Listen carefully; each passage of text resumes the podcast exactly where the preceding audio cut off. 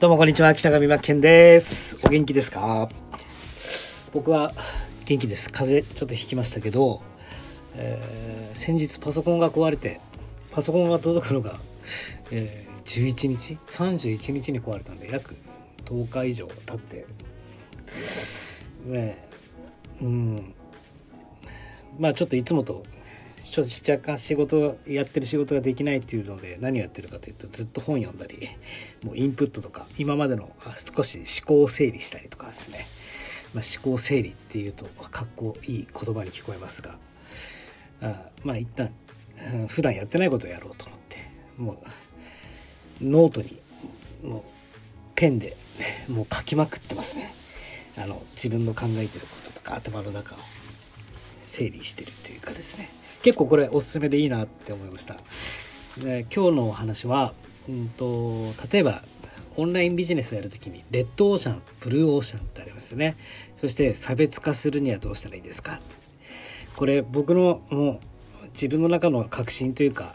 極論なんですけど、まあ、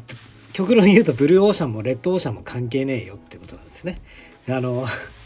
なんだろう。えっ、ー、とレッドオーシャンでイメージ的にそこでビジネスしたら良くないよって言われがちだと思う。悪いものってとらわれると思うんですですけどレッドオーシャンっていうのはもうすなわち需要がいっぱいあるよっていうところでライバル多数いる競合他社いっぱいいるところでもあるんですよ。まさに血の海なんですけどまあその中で差別化を生みましょうとか、まあ、ブルーオーシャン誰もいないところであの何て言うんですか、えー差別化分かって勝ちに行きましょうみたいなブルーオーシャンがいいって言うけどだけどうんとね大事なのって、まあ、レッドオーシャンで同じビジネスしたってもちろんそこにはトップの人たちがいたりとかあのね居座ってる人がいるかもしれないけどだけど需要があるから売り上げ自体は立つんですよ。これこの考えってめちゃくちゃ重要で例えばじゃあそのトップの人たちがレッドオーシャンで100っていう力を持っててその中でも1でもあの取れれば十分だよってことなんです売り上げ立つってことはあのその中で十分生活していける分のあのお金を得られる。これって大事だし売り上げが立つってことがとにかく重要でもちろんそれをやってそこから、まあえー、差別化が生まれてブルーオーシャン、うん、にポジショニングって業界用語で言うんですけど、まあ、そうやってやってったらいいやと思うんだけどもだけどその、ね、ライバルがいっぱいいるからとかあの人と同じことやったらじゃなくて大事なのは自分が情熱を感じること自分が好きだっていうことをとことんやったらいいんですよ。そんなこと考えないで。それがやろうとしてることがレッドオーシャンだろうがブルーオーシャンだろうが。だけどそこを中途半端にあっちやったりこっちやったりってなるから、えーと、自分っていうものをね自分っていう本当の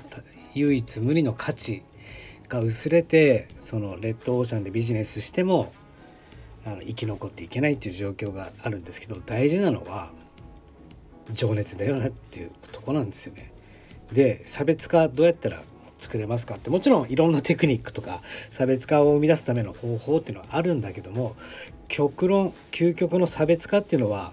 自分のもう熱狂するもの情熱が感じるもの好きというものだったりとかやりたいって思ってることこれの追求だと思うんですよ。それこそが差別化だと思うからそのやってることがレッドオーシャンだろうが他の人も同じようなことやってるっていうのは一旦置いといて関係なくていかに自分が情熱を感じて熱狂できるものあの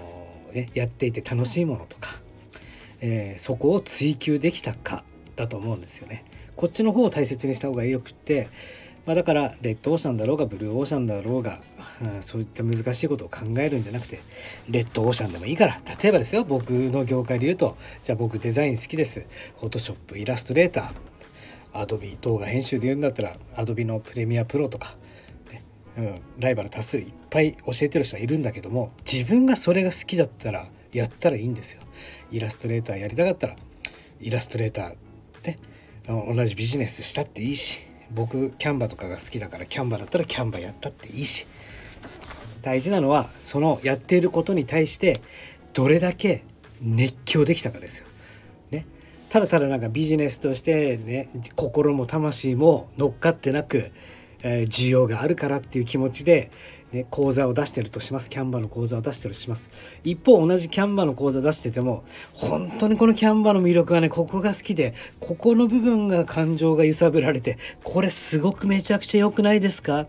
すごいいいですよねって。まあ、このやり方を教えてる人他にもいるんですけど僕ねこのポイントが好きだ好きでたまらないんですよって熱をこもって言ってる人と比較した時にどっちどっちの講座を受けたいかってなった時にやっぱりこうパーソナリティがあって自分がそれが好きで熱狂してやってる人から教えてもらいたいなって思いますよね。なのでだからこの辺ねブルーオーシャンレッドオーシャン差別化とかあで悩んでる人はまずそういうことを一旦置いといて、うん、レッドオーシャンだっていいんだよってことです。僕がねまさに最初このオンラインビジネスに入った時にアマゾンで物を売ったんですよ。うんと桃引き売ったんですおじさんが履くような桃引きをね。え